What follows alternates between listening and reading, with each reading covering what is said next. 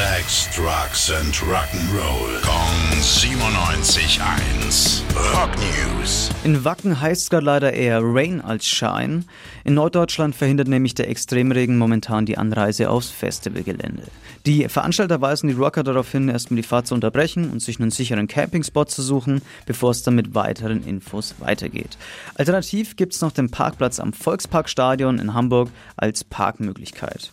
Ordentlich nass wurden auch die Mannen von Disturbed bei ihrem Gig in Texas. Da lag es aber nicht am Regen, sondern an der Sprinkleranlage. Die Feuershow zu ihrem letzten Song Inside the Fire, ja, die war halt doch zu groß und hat dementsprechend die Anlage ausgelöst. Alle Bandmitglieder pitchnass, aber alle haben es mit Humor genommen. Dementsprechend war alles gut. Rock News. Sex, Drugs and Rock'n'Roll. Kong 97.1. Frankens Classic Rocksender.